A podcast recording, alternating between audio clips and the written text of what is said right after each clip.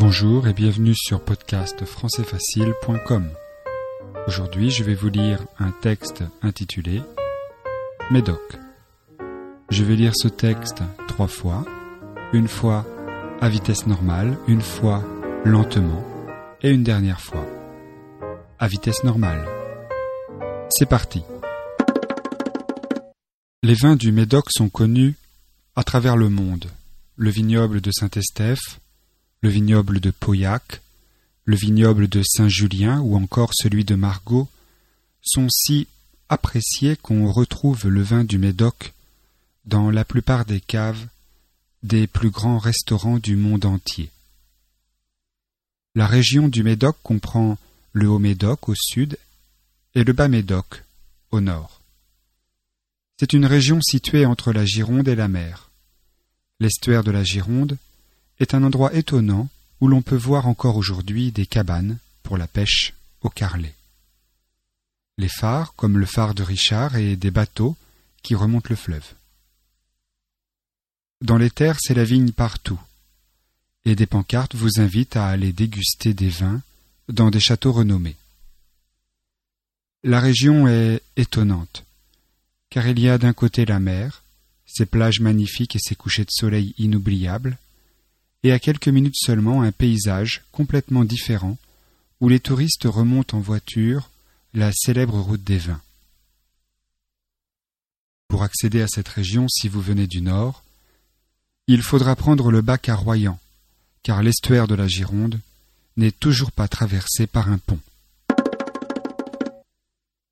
Je vais relire ce texte lentement. Les vins du Médoc sont connus à travers le monde. Le vignoble de Saint-Estèphe, le vignoble de Pauillac, le vignoble de Saint-Julien ou encore celui de Margaux sont si appréciés qu'on retrouve le vin du Médoc dans la plupart des caves des grands restaurants du monde entier. La région du Médoc comprend le Haut-Médoc au sud et le Bas-Médoc au nord.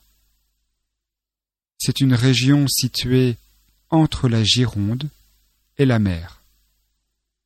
L'estuaire de la Gironde est un endroit étonnant où l'on peut voir encore aujourd'hui des cabanes pour la pêche au carlet, des phares comme le phare de Richard, et des bateaux qui remontent le fleuve.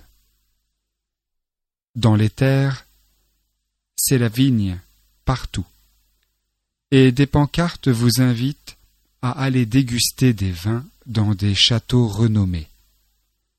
La région est étonnante, car il y a d'un côté la mer, ses plages magnifiques et ses couchers de soleil inoubliables, et à quelques minutes seulement un paysage complètement différent où les touristes remontent en voiture la célèbre route des vins.